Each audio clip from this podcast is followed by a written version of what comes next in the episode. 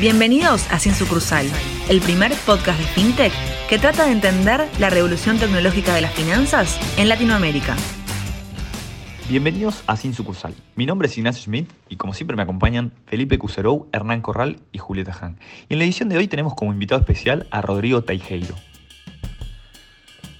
Rodrigo es el fundador y CEO de Recarga Pay, una de las principales fintechs de Brasil cuya misión es democratizar los pagos para empoderar a los pequeños negocios.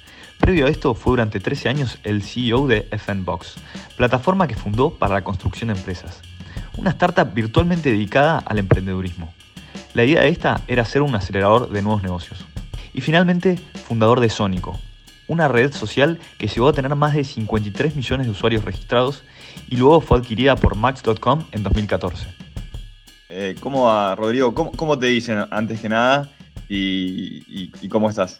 No, bárbaro, muchas gracias por la invitación. Eh, me dicen Rod, o sea, la verdad que no, muy simple. Perfecto, perfecto. ¿Habías participado alguna vez de, alguna entrevista en formato podcast o algún tipo de entrevista? Mira, hace, hace relativamente poco que todavía ni siquiera salió al aire, o sea, hace una semana acá un VC americano eh, me hizo una, entrevista. Eh, pero así en este formato en castellano es la primera vez. muy bueno, muy bueno. Che, y, vimos que venís trabajando hace tiempo en Brasil, pero sos argentino. Eh, si llega a jugar la final de la Copa América, Argentina versus Brasil, ¿por quién hinchás? Bueno, soy argentino, o sea, no, creo que no hay ninguna duda sobre eso. Tenía que cortar el programa. Eh, sí, sí, ya está, me iba. Eh, y mi, padre me desheredaba, o sea, directamente, por lo cual, no, no, no, definitivamente Argentina. Está muy bien. siempre metemos una rompehielo al principio como para eh, tantear a, los invitados, así que está, muy bien. sí, en una de esas tenés una sorpresa, ¿no? Pero no, no en este caso. nos ha pasado, nos ha pasado. Pero bueno. Che, y ya, yendo más a, sobre vos y, tu carrera. Eh, tenés una historia muy ligada al emprendimiento. Eh, ¿Cómo nos contarías quién es Rodrigo Teijeiro? Creo que, soy muchas cosas en uno, ¿no? Como cualquier persona. Soy, soy padre para empezar de dos hijos, uno de 14 y una nena de 10. Soy, soy un esposo, hace 20 años con mi mujer, Patricia Berlín. Em, soy, soy un hijo, o sea, mis padres con cuatro hermanos que tengo, tres hermanas y un hermano más. Eh, muchos amigos, tengo socios de hace más de 16 años. Pero para entender un poco quién soy, o sea, yo soy una persona que, qué sé yo, le, gusta aprender, eh, soy bastante de romper reglas, de tomar riesgo, eh, me gustan mucho los desafíos, tanto profesionales como personales, me gusta sobre todo hacer, eh, trato de innovar y definitivamente soy alguien que se, que se, adapta a las circunstancias alguien que, le encanta hacer deportes. hace más de 20 años que hago kitesurf. Arranqué en Maui en el año 2000, 2001. Eh, jugar al fútbol, no puedo creer que a mi, a mi, edad, 42 años, yo pensé a 40 ya era uno era un viejo y juego casi dos, dos veces por semana. Eh, me fascina. Eh, y hace poco, con mis hijos empezamos a jugar ajedrez ya hace, desde chiquito, 4 y 5 años y ahora uno de mis hijos se recopó y le juego todos los días 10, minutos, 10 15 minutos una jugada de, ajedrez por día y la verdad que lo disfruto mucho eh, con él. Y, nada, así en general me gusta informarme de todo, ¿no? Pero particularmente de economía y cosas de ciencia eh, es algo como un hobby y también de los mercados financieros. Eso es, no sé, en un nutshell, digamos, eh, quién soy. No, no tengo mucho más que compartir que eso, me parece. Está muy bien. Y, eh, y un poco yendo más a lo, a, lo profesional, digamos, está, muy buena esta presentación bien humana, eh, porque a veces, eh, a veces eso queda retrasado, pero es súper importante y está bueno que arranquemos por ahí. Y siendo a lo profesional, digamos, estás muy ligado al emprendedor. O sea, en, muchos artículos te reconocen como un emprendedor, emprendedor serial. Em, ¿Te reconoces contra ese título que, te dicen? Em, lo, loco creo que mucha gente no sabe es que en realidad he emprendido varios tipos de negocio y demás, pero realmente lo he hecho mucho con, el mismo equipo prácticamente. En realidad la compañía en la que estoy hoy empezó el Cap Table en el año 2002. Eh, entonces, en realidad el Cap Table empezó en el 2002 y hoy es año 2021, hace 19 años.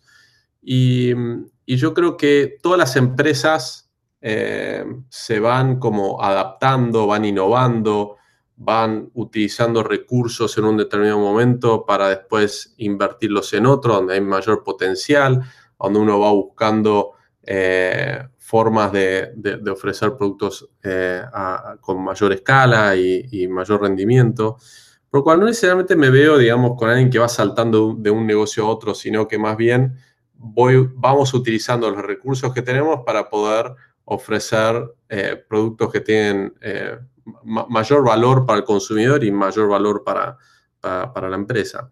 Así como arrancamos en el 2002 con un negocio de tarjetas telefónicas, que lo arranqué cuando estaba en, en la universidad. Es un negocio que, que comenzamos en el 2002 hicimos bootstrap total y en tres años llegó a tener 10 millones de dólares en, en, en revenue, muy rentable. Después desarrollamos otros negocios que apalancaban ese negocio, uno llamado Cumple Alerta, que llegó a tener 21 millones de usuarios registrados y 180 millones de alertas. Eh, hicimos un sitio de postales que también ayudaba a impulsar el negocio de tarjetas telefónicas. Y así fue como creciendo con, con los recursos que teníamos, íbamos desarrollando negocios. Y en ese momento, viste, no era muy común el tema de, levantar rondas de capital y cosas por el estilo. Eh, y, menos en América Latina y, menos después del, crash del Nasdaq eh, en, los primeros años del 2000, ¿no? En el 2001. Eh, y bueno, en el 2000 fue. Y, nada, fue, fue, creciendo de manera muy orgánica. Después, viste, desarrollamos esta red social Sónico, que llegó a ser llegó a tener 55 millones de usuarios, creciendo en seis meses de 0 a 10 millones de usuarios. Y en ese momento sí vi que había una oportunidad de levantar capital y en vez de ir creciendo orgánicamente el negocio, había una chance de poder levantar capital en Silicon Valley y tuvimos la suerte de poder lograrlo, eh, levantando casi 6 millones de dólares a, 18 millones de dólares de Primani en su momento. Eh, y fue una experiencia extraordinaria, ¿no? Pero no sé ¿Qué tan lejos querés que me vaya con esta respuesta? Porque me puedo ir muy lejos. Eh, por eso. No, ahí un poco está, buenísimo, ¿verdad? Que está espectacular el recorrido. Eh, a mí me gustaría preguntarle, primero decirte que usaba el sitio de tarjetas postales, eh, tarjetas Google usaba. Ay, qué grande. le, he mandado a una que otra noviecita por ahí, así que te, lo agradezco. y, después, no, y después preguntarte, quizá para arrancar es, tu primer emprendimiento, si, si, nos puedes contar un poquito por ahí esa experiencia de, la primera vez que dijiste, bueno, arranco a emprender, eh, nada, ¿con qué te encontraste en ese entonces? Eh, anécdotas que tengas de ese entonces, eh, nada, ¿qué, nos puedes contar de eso? Sí, es, es, difícil decir exactamente cuál fue el primer emprendimiento porque, nada, adolescente hacía, trataba de hacer negocios de arbitraje, o sea, me iba de viaje, compraba productos y después los revendía a Argentina a precio más alto con los juegos de Nintendo. Eh, o, vendía CDs eh, con, música y películas grabadas y hacía dinero con eso. Pero si tuviera que ser el primer emprendimiento que hice levantando capital o, con, un grupo de personas profesionales y cosas por el estilo, tiene que haber sido en el año 2000 que, empecé un negocio de bandas independientes. Eh, que terminé con, creo que tenía 22 años en ese momento, y, levanté capital, levanté 300 mil dólares, 100 eh, mil dólares de tres inversores diferentes. Y fue una experiencia extraordinaria, o sea, porque esa empresa duró un año y medio.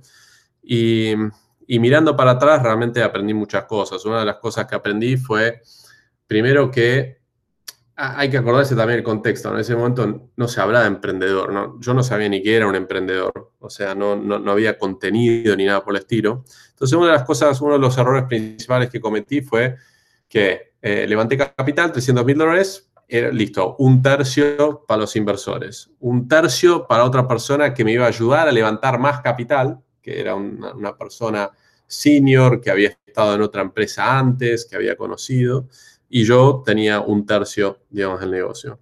Mirando para atrás, o sea, darle equity a personas con promesas de es un, gravísimo error. Otro gravísimo error es no dar eh, acciones a personas o empleados que, no, no, tengan un vesting, un periodo de vesting, porque a veces terminas cerrando un acuerdo, bueno, tenés X participación, pero después la persona a los seis meses o, no pueden trabajar bien juntos o, se va, ¿no? Entonces, ese es un aprendizaje que tuve. Em, también me di cuenta que habiendo empezado en el 2000 y había una liquidez extraordinaria en el mercado eh, y demás, la importancia de los ciclos económicos y financieros, o sea, entonces la importancia de hacer negocios sustentables en el tiempo y no pensar que siempre eh, es momento de, vacas gordas, ¿no? Eh, y, tratar de pensar siempre que estás a la vuelta de la esquina de, necesitar tener un negocio que se puede sustentar por, por modus propio. Em, qué sé yo, otro tipo es, bueno, cuáles son los tipos de inversores que quieres, eh, muy importante inicialmente. Em, pero bueno, esas fueron algunas de las cosas que aprendí en, en ese proceso. Y un proceso que, que, que nada, que Tal vez con tal de sostener el negocio también empecé a hacer otros negocios para tratar de sostener ese negocio. Entonces dije, tal vez el foco de alguna forma en, inicialmente es crítico y em, esos son tal vez los aprendizajes que tuve de ese emprendimiento. Muy interesante, Rodrigo. Eh, podríamos hacer un capítulo entero de, de todos los inputs y las clases que les podrías dar a emprendedores con tu historial. Queremos meternos un poco más en el mundo de Recarga Pay, pero sabemos que no podemos hablar de Recarga Pay sin hablar de FNBox. Queríamos, queríamos que por favor nos describas qué es FNBox y cuál era su objetivo. Bueno, viste como les contaba, el negocio de tarjetas telefónicas, eh, tarjetas BUA, cumple alerta, Sónico. FNBox surge en el 2000, a, a fin del 2009, principio del 2010, y surge a través de ver que la red social Sónico, a fin del 2009, iba a ser muy difícil de competirle a Facebook. O sea, Facebook ya era, eh, iba a tener un network effect no solamente local, sino global. Era muy aspiracional en su momento.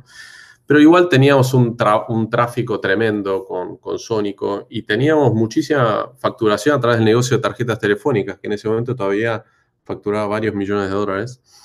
Y, lo que vimos es que teníamos un equipo extraordinario que había hecho varios negocios en Internet, o sea, y, vimos que podríamos construir un company builder, o sea, una, empresa que crea empresas.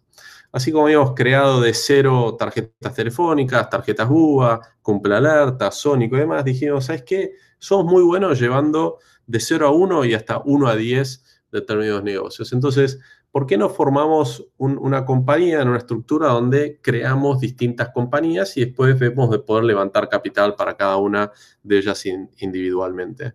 Y de eso se trataba FNBox. O sea, y, la verdad que durante un par de años fue, eh, surgieron varios negocios muy interesantes de ahí.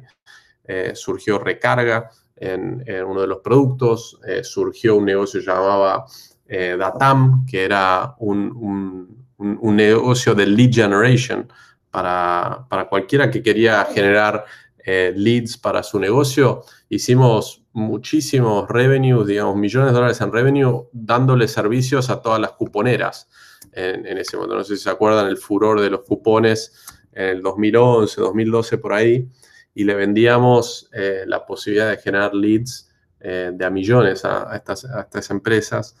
Em, y así fuimos desarrollando varios negocios, pero nos dimos cuenta muy al corto plazo de que cuando salíamos a levantar capital para estas empresas individualmente, los VCs me decían, mirá, ¿sabes qué? Me encanta este negocio, pero pondríamos plata si vos lo lideras.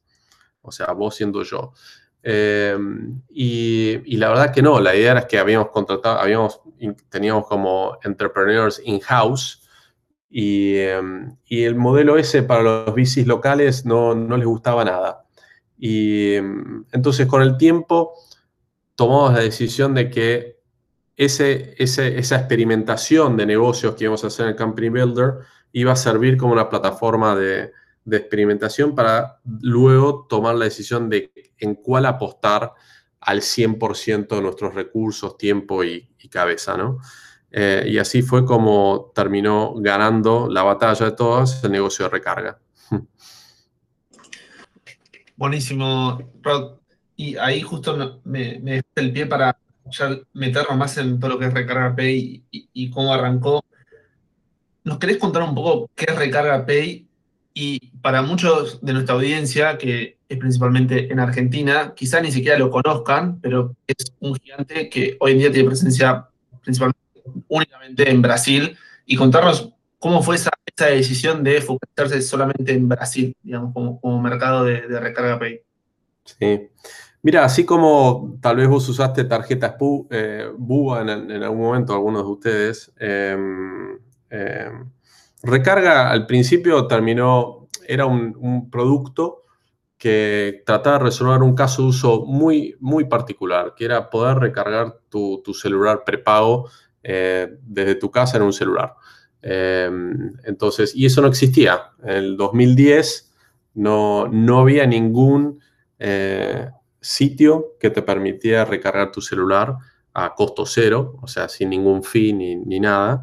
Em, y, vimos que entre el negocio de tarjetas telefónicas que habíamos desarrollado, que habíamos eh, entendido cómo era el análisis de fraude de, productos digitales con eh, Card Not Present Transactions, o sea, tarjetas de crédito eh, que, virtual sin poner, ingresar el PIN o sin firma, que, es algo bastante diferente en cuanto a quién asume el, riesgo. Em, hicimos ese producto y eso lo tratamos de resolver muy puntualmente y no fue solamente para Brasil, fue en realidad para nueve países de América Latina. Entonces, inclusive en Argentina eran los mejores países que funcionaba esto em, y se llamaba recarga.com en su momento. La verdad que llegamos a tener cientos de miles de recargas por mes muy rápidamente. Y, pero nuestra idea era nunca necesariamente enfocarnos 100% en esto, sino es que era una forma de generar volumen para poder darnos tiempo para desarrollar una plataforma de pagos verticalmente integrada. O sea, ¿qué significa eso? Era estar conectado directamente con las telcos, directamente con los acquires y todo lo del medio, desarrollarlo internamente nosotros. O sea, desarrollar el, fraude, o sea, el análisis de fraude, desarrollar, eh, éramos gateway, en su momento, ser PCI Compliant Level 1, eh, manejar todo el stack de tecnología eh, y demás. Y, eso lo desarrollamos en nueve países. Y, luego con el tiempo y con la, con la, revolución de las apps, en el 2014 lanzamos nuestro primer app de, recarga y, vemos ahí que los cohorts de, del aplicativo, cuando la gente pagaba a través del celular en una app, era mucho más alto y adquirir usuarios a través era muy barato también. ¿Nos podés contar dos minutos, dos segundos, un cohort y, cómo se mide para el que no, lo conozca? Ah, discúlpame, no sé, digamos, qué, qué, qué, tal nivel. No, no, no, está, está perfecto, pero algunas cosas está bueno explicarlos por si hay alguno que esté escuchando que, diga qué es un cohort de qué está hablando. Y, y, traté de hacer lo mejor posible. La verdad, nunca he explicado un cohort, pero un cohort básicamente lo que haces es, em, es una forma de medir. Em, em, cuando hagamos un ejemplo, entran 100 personas a, a recarga, se registran y de esos 100 compran 80 el primer mes. Y el segundo mes, a lo mejor compran 70 y a lo mejor el tercer mes compran 60. Entonces uno lo que hace es que trata de medir todos los meses cuántas personas entran por mes y después cuántas te van quedando mes tras mes. Entonces, lo que para, ¿para qué sirve eso? Te sirve para ver qué nivel de, retention tenés, qué nivel de, de, gente que vuelve a utilizar tu producto. Muchas veces generas productos que vienen 100 el primer mes eh, hacen, compran 80 y al segundo mes vienen 20. Entonces es algo que, bueno, el producto algo tiene de que la gente no vuelve. O es un producto que no se usa todos los meses, sino se usa esporádicamente. Y es importante tener este análisis porque lo que nos nosotros nos había pasado es que viendo entre la gente que iba al sitio web y la gente que iba al aplicativo, veíamos que era casi el doble de mejor en el aplicativo de lo que era en el web. Entonces, y además nos costaba un poco más barato. Entonces, era mejor, a través de los números, poder comprar tráfico que fuera el aplicativo y además más usuarios se quedaban comprando con más tiempo. Entonces, era a lo que yo decía en Internet, un no-brainer, ¿no? O sea, tenía todo el sentido de apuntar los cañones al aplicativo móvil. Y ahí, con tres meses de, data, tomamos la decisión en el 2014 de, eh, de convertirnos en un mobile first eh, company, ¿no? Y, em, y con eso también ya viendo cómo venía escalando este negocio, empezamos a desarticular y empezar a vender todos los demás negocios que teníamos en la compañía. Eh, ahí, en, no sé si en 2013 o 2014, terminamos vendiendo Sónico a Match.com, terminamos de desarticular otros negocios y vender otros, pero nos ayudó lanzar el aplicativo para poder empezar a tomar decisiones de foco eh, importante, ¿no? Eh, y creo que otro momento importante de Recarga Pay, que en el 2015, creo que es 2015, que lo renombramos de Recarga a Recarga Pay, porque veíamos que eh, una vez que teníamos mucha gente viniendo y pagando recargas, después le íbamos a poder ofrecer otras cosas para pagar. Eh, vimos que al estar en nueve países en América Latina, veíamos que cada país era muy diferente en cuanto a regulaciones, en cuanto al stack de pagos, en, eh, cuanto a un montón de cuestiones, y tomamos la decisión de apostarle 100% a Brasil, que era tal vez el país más difícil, pero al mismo tiempo eh, más grande. Era el más desafiante eh, y, y, yo creo que también estaba el tema de que si uno quería ser grande en América Latina, no podía obviar estar en Brasil y ser eh, grande ahí. Entonces habíamos visto los casos de, de Colar, de Mercado Libre eh, y demás, y veía una tendencia a emprendedores que cuando arrancaban afuera de Brasil, luego no animarse a Brasil, o aquellos que empezaban en Brasil de no irse nunca más de, Brasil. Entonces, de todas maneras, quería, eh, si íbamos a hacer esto, lo íbamos a hacer en el mercado más difícil, con mayor potencial, y, y tomamos la decisión de cerrar todos los demás países en, en ese momento. ¿Y qué soy Recarga Pay? Recarga Pay inició con la inspiración de una compañía llamada Empesa, que es una empresa de Kenia, eh, que revolucionó por completo eh, ese, país, hizo un leapfrog eh, por completo el sistema financiero, donde permitía que todas las personas pagaran desde un celular cualquier cosa. Eh, y con las recargas estamos tratando de ver cómo podemos eh, atraer personas para luego ofrecerle todos estos servicios y demás. Y así fue como terminó siendo Recarga Pay, un aplicativo donde hoy podés pagar cualquier cosa con cualquier cosa. O sea, el concepto de que eh, iniciamos con, con, con tarjetas de crédito, hoy puedes pagar con tarjeta de débito, puedes subir a través de bancos, puedes mandar giro bancario, puedes te prestamos plata, eh, puedes, subir dinero a través de un gift card eh, a Recarga Pay y ahora puedes pagar un montón de otras cosas. Puedes pagar no solamente las recargas, sino puedes pagar cuentas, puedes pagar gift cards, puedes pagar transporte público, puedes comprar loterías, puedes mandar plata entre personas, te prestamos plata. Y además está el concepto también que merchants, o sea, en Brasil lo llamamos lojistas, que pueden revender estos productos también en Recarga Pay. Eh, entonces, lo que empezó como una forma de generar volumen, que fue las recargas de celular, eso lo utilizamos para luego poder generar todo este ecosistema de pagos y de servicios financieros enfocados 100% en Brasil, 100% en un aplicativo. Y que no solamente es para consumidores, sino para, negocios también. Está, buenísimo, eh, Rod, una visión súper completa. Ahí, eh, un poco nos contabas de, toda la estrategia quizás de, eh, del producto, em, contabas un poco de la retención. Eh, ahora, creo que uno de los grandes desafíos siempre cuando arrancas, eh, cuando tenés el 0 a 1 o el, 1 al 10, es toda la parte de, adquisición, ¿no? O sea, ¿cuál, ¿cuál, es el playbook que suelen utilizar ahí? ¿Suelen segmentar el mercado, un público target? ¿O, cómo, cómo, es tu playbook en general para, para adquisición en Recarga Pay? Y en general cuando sacas un producto nuevo eh, para salir a, buscar nuevos usuarios?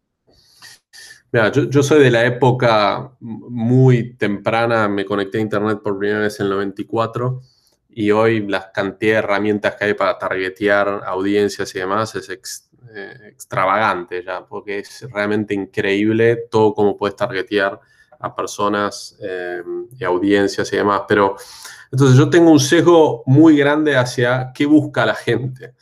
Eh, entonces la, problemática, digamos, inicial era en realidad la, mejor estrategia inicial en Internet era SEO, o sea, aparecer en los buscadores.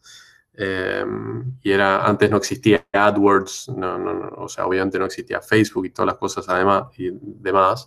Y la única forma de monetizar tenías cuando no existía AdSense y demás eran affiliate programs, ¿no? programas de afiliados eh, y demás. Entonces, yo creo que cuando uno empieza una empresa piensa que es producto y tecnología, pero en realidad luego se da cuenta que distribución es prácticamente el juego, ¿no?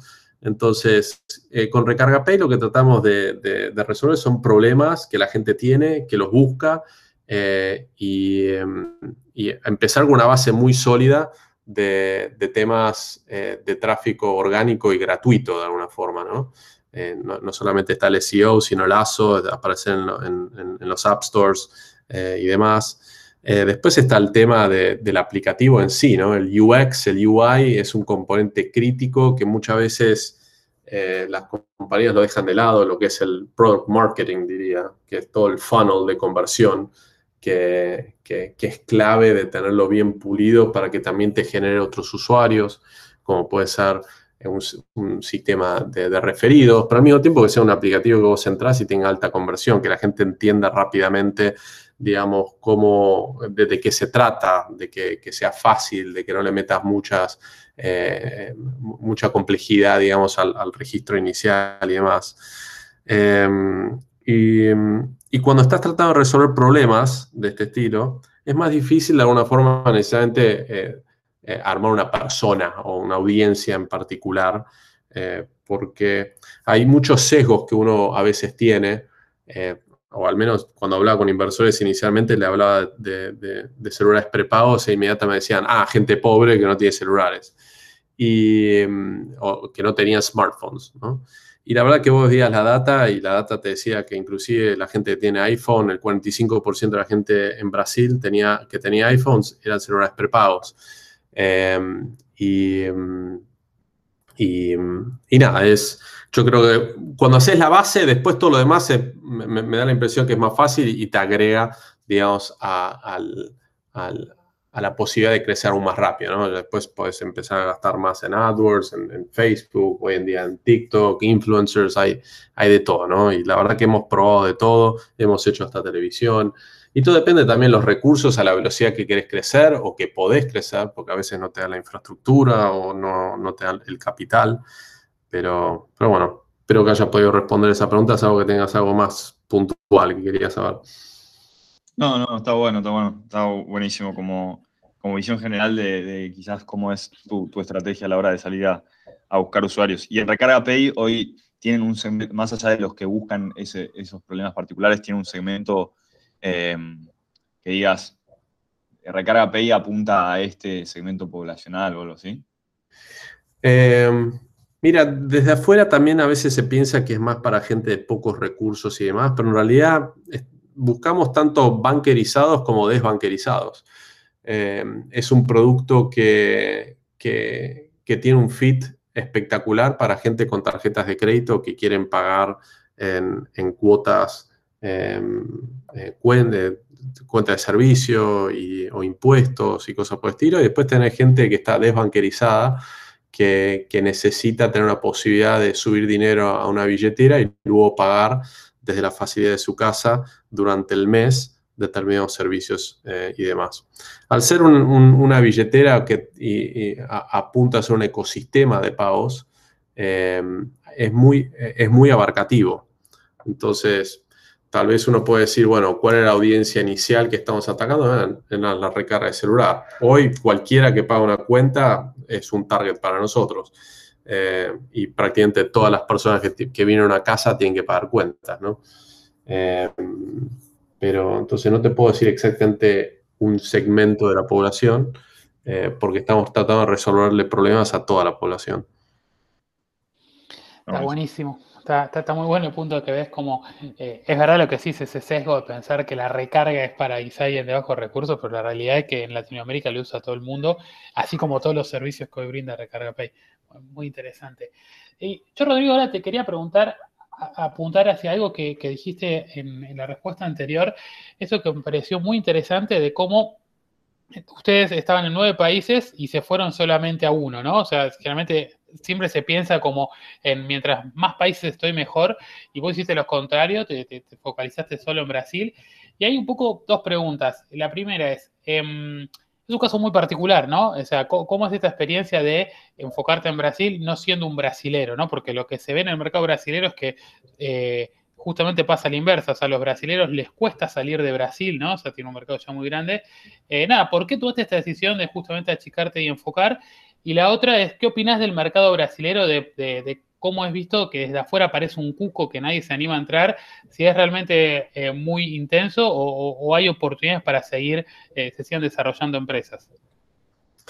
Eh, bueno, el hecho que sea argentino enfocándome en Brasil, por suerte hubo una persona muy conocida, Marcos Alperín, que logró, digamos, romper eso. Ahora, claramente es, un, es una persona excepcional, eh, entonces no, no, significa que, que, haya allanado el camino para todo lo demás. La verdad que mucho inversor y demás tiene grandes dudas con respecto a, estas cuestiones, ¿no? Eh, pero se ha dado en el mercado brasileño que en realidad muchos extranjeros han terminado siendo extremadamente exitosos, ¿no? Tienes hasta eh, David Vélez de, de, Nuban, que es colombiano, y de Creitas, que es español, y, cosas por el estilo. Yo creo que se puede, o sea, muchas veces, tal vez también surge muchas veces de, que uno cuando viene de afuera, y, para ser emprendedor también tiene que tener cierta ignorancia, ¿no? O sea, eh, cuando uno conoce demasiado algo, tiene un montón de restricciones que uno se autoimpone. Eh, es como sabido que Brasil es difícil, que, no se puede contra los bancos y cuando viene alguien de afuera con una cabeza de, ¿sabes qué? Se puede, lo vamos a hacer, de alguna forma lo vamos a lograr. Esa actitud de romper reglas, de tomar riesgo y, y hacerlo con una misión de querer hacerlo a toda costa y ayuda. ¿viste? Em, ayuda ese mindset, esa actitud.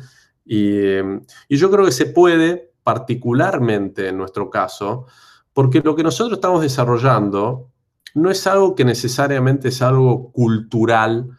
No, no tienes que ser brasileño para entender, a pesar de que el 70% de la gente de Recarga Pay vive en Brasil, ¿no? Y, o sea, es una empresa brasileña. Eh, pero mm, nosotros estamos resolviendo eh, temas muy puntuales que van más allá de temas culturales. Es un tema, son problemáticas que, nosotros llamamos como son utilities, ¿no? Son, son, son, o sea, o recargaste el celular o no recargó, punto. O pagaste la cuenta o no se pagó, o, estás cobrando más o menos. No es un, tema eh, que tenés que entender la idiosincrasia digamos, necesariamente brasileña para poder ofrecer un producto que funciona. ¿no? Google funciona a través de todo el mundo. Vos entras, haces una búsqueda y te trata de sacar eh, Google lo más rápido posible de su página para que vayas a otra. Esa es su, denominación de un buen servicio. Entonces, cuando estás tratando de resolver un, tema de ese estilo, yo creo que deja de ser una, necesidad de, de, ser brasileño o estar en Brasil inclusive. Entonces, yo, o sea, siendo argentino, habiendo vivido en Argentina 30 años, habiendo emprendido en Argentina, teniendo negocios en Argentina eh, y demás, y ustedes siendo argentinos han visto que emprender es difícil, pero además si se te suma la arena movediza de que ni siquiera puedes depender de tu moneda, de, los bancos y de, cambios impositivos, eh, o sea, a, modo semanal prácticamente, nada, te, te, prepara para decir, bueno, ¿qué peor podría ser que esto? ¿no? Y si me dicen que es tan difícil Brasil y, cosas por el estilo, yo creo que Argentina se ha convertido más difícil que Brasil. Te digo, habiendo trabajado en un montón de países de América Latina, yo creo que hoy Argentina es más difícil que Brasil. Em, y yo creo que muchas veces se generan, eh, hasta en la, comunidad de inversores, ¿no? De, no, Brasil es difícil, eh, tenés que ser brasileño para poder hacer negocios en Brasil. Y son todas máximas que han sido comprobadas que se, se, han roto una y otra vez. O sea, pero a veces se generan modelos mentales para, para tratar de convencerse de determinadas cosas que no son del todo ciertas. Me encantó tu respuesta, Rod. Em, cuando hablaste de, que los emprendedores tienen que tener cierta ignorancia, de alguna manera me hizo pensar en la frase de ignorance is a bliss, eh, o la ignorancia es una bendición de alguna manera. Em, y sí, comparto mucho lo que dijiste. Em, bueno, ya y, y, agregaría con algo, ¿no? O sea, si uno supiera todos los desafíos que se tiene que afrontar como un emprendedor para llegar a lo que uno pretende llegar, creo que uno no arranca. Porque eh, es difícil emprender, te lleva mucho tiempo, muchos recursos, mucha montaña rusa emocional, por lo cual creo que es buena esa ignorancia eh, adicional, ¿no? Pero bueno. Es que sí, también te hace pensar un poco afuera de la caja, ¿no? sí, Bueno, ahora te queremos preguntar un poquito eh, el what's next de, Recarga Pay, ¿no? O sea, fundada en el 2010, este año levantaste, levantaron más de 70 millones de dólares em, y queríamos eh, entender qué, qué, o sea, si nos podrías contar qué se viene. Sí.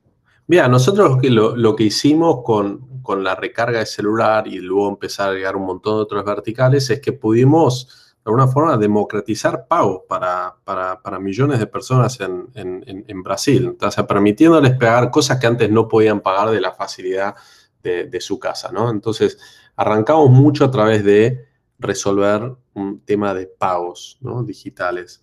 Em, Recientemente hemos, eh, hemos incursionado con la idea de democratizar servicios financieros. Entonces, a través de los pagos y a través de la data que eso nos da, poder ofrecerle préstamos y servicios financieros como pueden ser pagar en cuotas y, demás a las personas. Em, entonces, lo, que empieza a surgir, digamos, ahora, uno a veces piensa, bueno, ¿cuánto más voy a agregar? Además, bueno, todavía se, se puede mejorar mucho lo que tenemos. O sea, yo eh, es, muy fácil subirse a, lo brillante del momento y, tratar de agregar cualquier cosa ahora, pero yo creo que todavía tenemos mucho para mejorar del lado de pagos, de servicios financieros.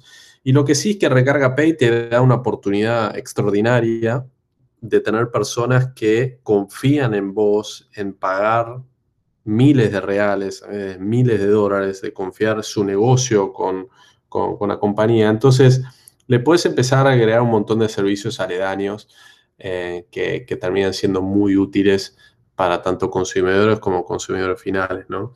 Em, y, vamos a seguir eh, desarrollando más, más metodologías de pago, más servicios financieros, em, pero no hay nada que, creo que el camino que estamos haciendo es resolver problemas, ¿no? de, de las personas y, y, esta misión que nosotros tenemos de democratizar pagos móviles y servicios financieros en Brasil va muy acorde con, con, ir agregando más capacidades. Hoy Brasil está pasando por una revolución extraordinaria a través del sistema de PIX eh, y a través del Open Banking que, se va a abrir a fin de año. Entonces, realmente se nos, se nos cae eh, un regalo del cielo a nosotros, a donde eh, nuestra, nuestra nuestro negocio con Pix toma una dimensión a donde ahora en Recarga Pay puedes pagar cualquier cosa offline con, QR.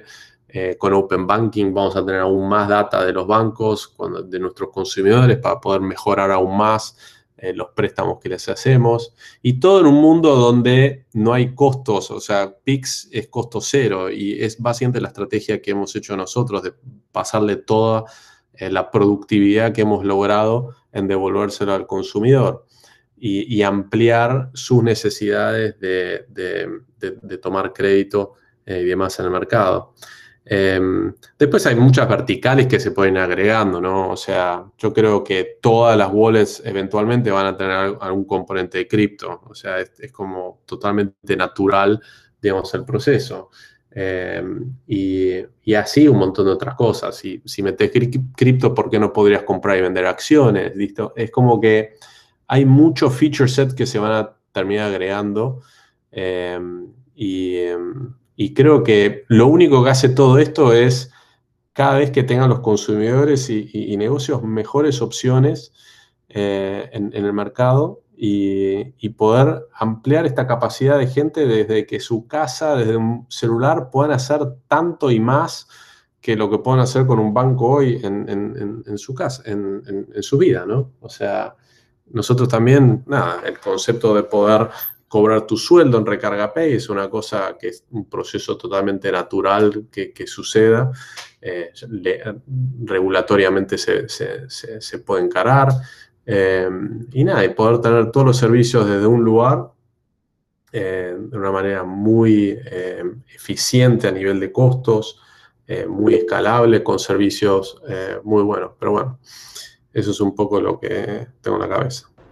Ahora, Rod, te quería unir la próxima pregunta con uno de los puntos que mencionabas al principio, que era cómo el foco en el roadmap de producto los ayudó a eh, ordenar ese roadmap y enfocarse en lo que eran realmente buenos y entendían que iba a sumar mucho valor al usuario, en cómo hoy en día que están eh, jugando diferentes eh, partidos, en cómo logran, hacen ese trade-off y el proceso de decisión en cuanto a atacar muchos productos y problemas del usuario, pero sin sacrificar calidad. Sí, yo creo que es muy importante el foco inicialmente para encontrar algo que realmente vos puedas hacer, algo que sea 10x mejor que el resto. Y creo que lo teníamos con, las recargas de celular.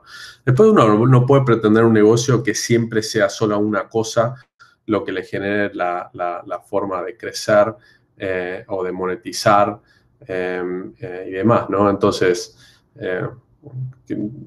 puedo hacer un ejemplo de mil compañías, o sea, pero creo que la más cercana que tenemos es Mercado Libre, ¿no? O sea, arrancó paciente como un marketplace y hoy se ha extendido, digamos, a un montón de ramas, a pesar de que está muy enfocado en América Latina nomás, ¿no? Nosotros hemos tomado la decisión de enfocarnos en Brasil, eh, en pagos y servicios financieros.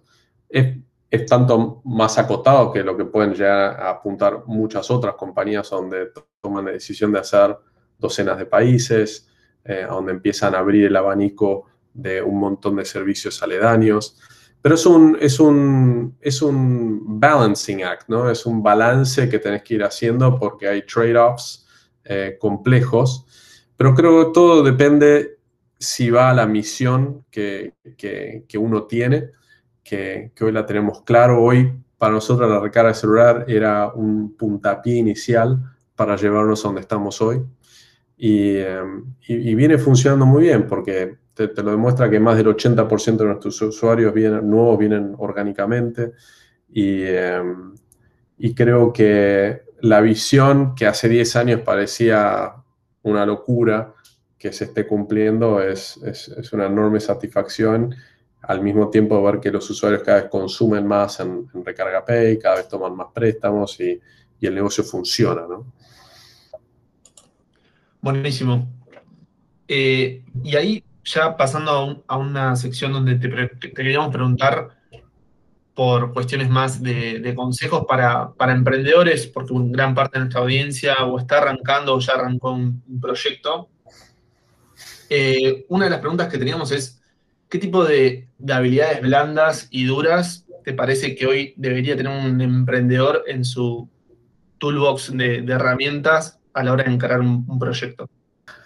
creo que para, un emprendedor que quiere crecer un negocio levantando capital versus bootstrap, te diría que el que levanta capital sí o sí tiene que poder contar una historia y convencer. O sea, tiene que poder contar una historia no solo para, para, inversores, sino para poder reclutar a personas eh, que dejen sus trabajos a donde tal vez sean bien pagados y demás para tomarse a una aventura eh, desafiante y demás, ¿no?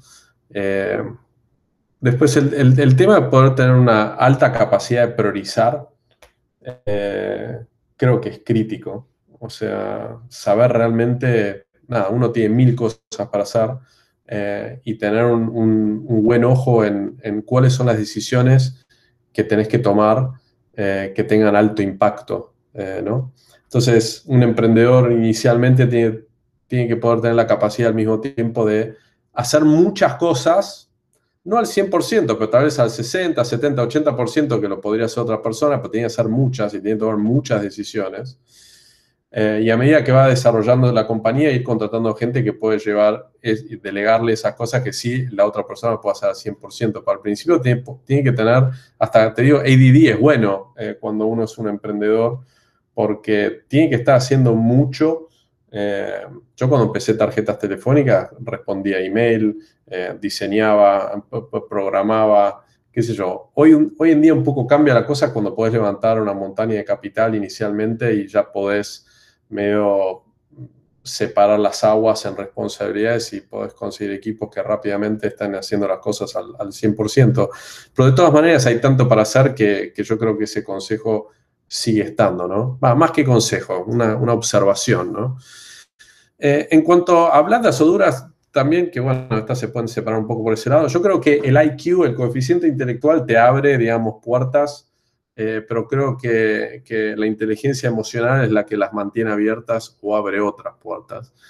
Creo que mm, uno con el tiempo tiene que aprender a, través del liderazgo, no solamente ser un ejemplo, que inicialmente yo creo que todos los emprendedores y demás eh, que están liderando compañías eh, lideran a través del ejemplo y después lo tenés que liderar a través de una estructura.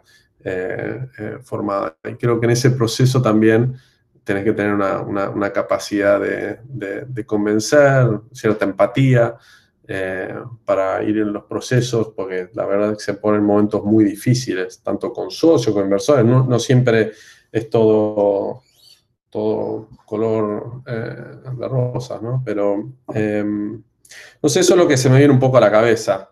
Creo que también es importante para cualquier emprendedor inicialmente, blando duro, en realidad más que blando, es, es el tema de, que te apasione lo que, lo que estás encarando, ¿no?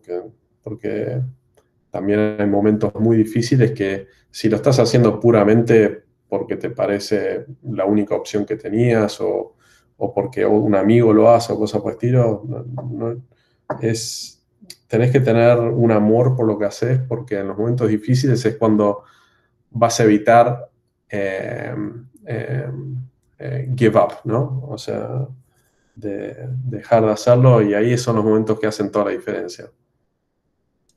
Está, buenísimo el mensaje. Ahí hay, hay, muchos casos donde se ve como si los emprendedores tuviesen como un tinte cultural, ¿no? Hay, hay países como Israel o, zonas de Estados Unidos donde de repente está lleno de emprendedores. ¿Qué crees que hace falta hoy en la región eh, Latinoamérica, o eh, tanto en Argentina como en Brasil, para que haya más emprendedores? Primero en Argentina creo que no se tienen que ir. O sea, si querés, si que hayan más, hay que evitar que se vayan, ¿no? O sea, yo hoy está viendo una tendencia brutal de emprendedores amigos que, se han ido. Yo me fui hace cinco años. O sea, eh, tengo un montón de amigos que se fueron. Yo, yo creo para empezar, y empezaría por el tema de retention, ¿no? De mantener a los que tenés. Nada, tiene que haber una transformación en Argentina brutal, que creo que da para un podcast entero, digamos, de, de eso, pero eh, no soy muy optimista eh, sobre eso.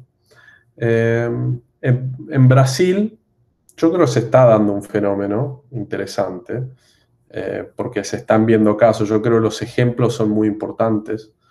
Em, de, poder en los medios mostrar que se puede, esto de ir del 0 a 1, de 1 a 10, y que se puedan ver y conocer las historias de cómo emprendedores lograron hacer esos saltos y demás, me parece que ayuda a convencer a personas de que, che, si esa persona lo hizo, entonces yo, tal vez lo puedo, como que a mí me ayudó mucho eh, escuchar, leer sobre otros emprendedores para tratar de darme la, confianza de decir, che, pero se puede, no, es algo imposible. Y creo que eh, cuanto más se habla, y yo creo que este podcast eh, es fantástico en, parte para eso, ¿no? Para humanizar, digamos, a, las personas que de alguna forma eh, llevan adelante estos emprendimientos y que al fin y al cabo somos, somos personas de carne y hueso, somos gente común que, bueno, tuvo una idea, tuvo la ignorancia, tuvo el empuje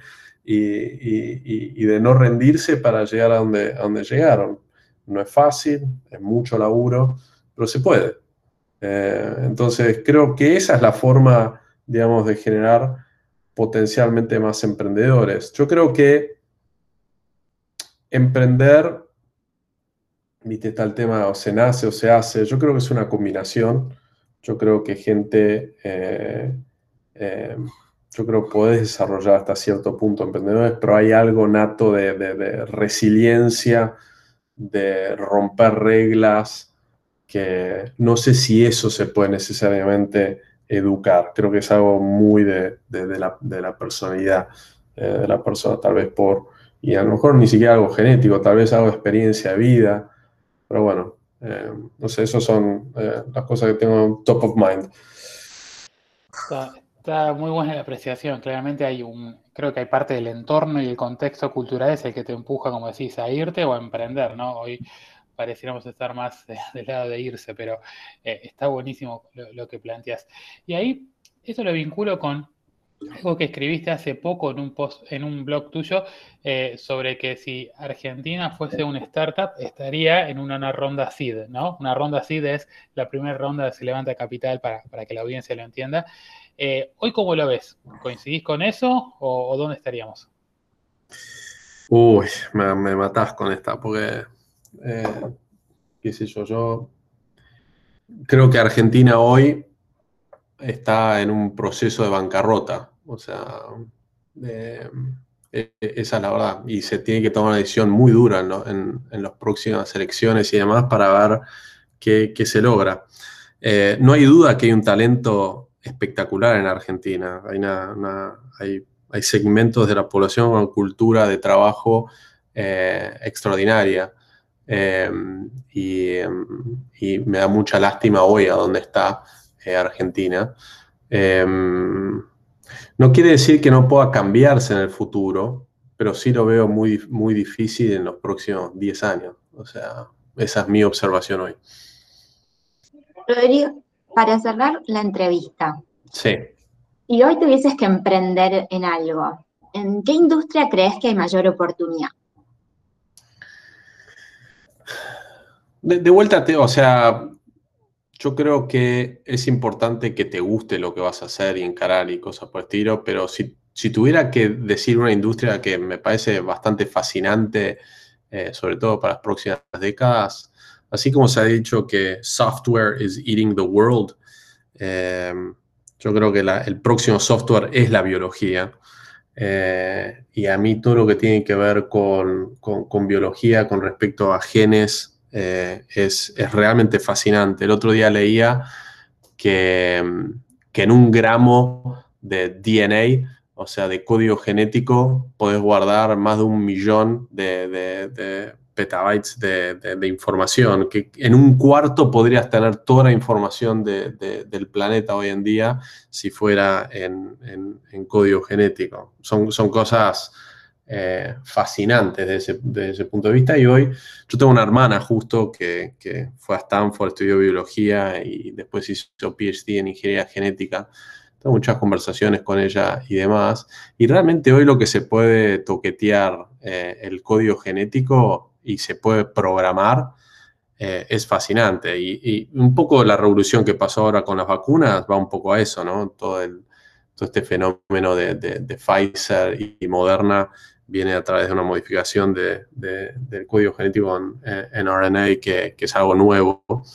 Eh, entonces, si tuviera que decir alguna industria, algo, digamos, del futuro que realmente a mí, como me gustan los desafíos, medio encarar lo imposible y demás, es, me metería en algo de, este estilo, a donde creo que está en el borde del conocimiento, a punto de explotar de posibilidades. Eh, y, em, y, eso tal vez eh, lo, que encararía si tuviera que hacer algo en, el futuro. Súper interesante la respuesta, la verdad. Eh, no, me lo esperaba. Eh, che, Rod, ¿querés dejarnos las redes y, por dónde te pueden seguir la gente que quiera saber más sobre vos? eh, Twitter, Instagram, lo, LinkedIn, lo que sea, que quieras compartir para, para los que te quieran saber más. Lo mío es muy fácil, es todos mis handles son Rodrigo Teijeiro. O sea, entonces si vas a Twitter es Rodrigo Teijeiro, o sea, en, LinkedIn, en, Instagram, en, todo Rodrigo Teijeiro. Eh, buen, SEO, se ve que aprendiste el SEO.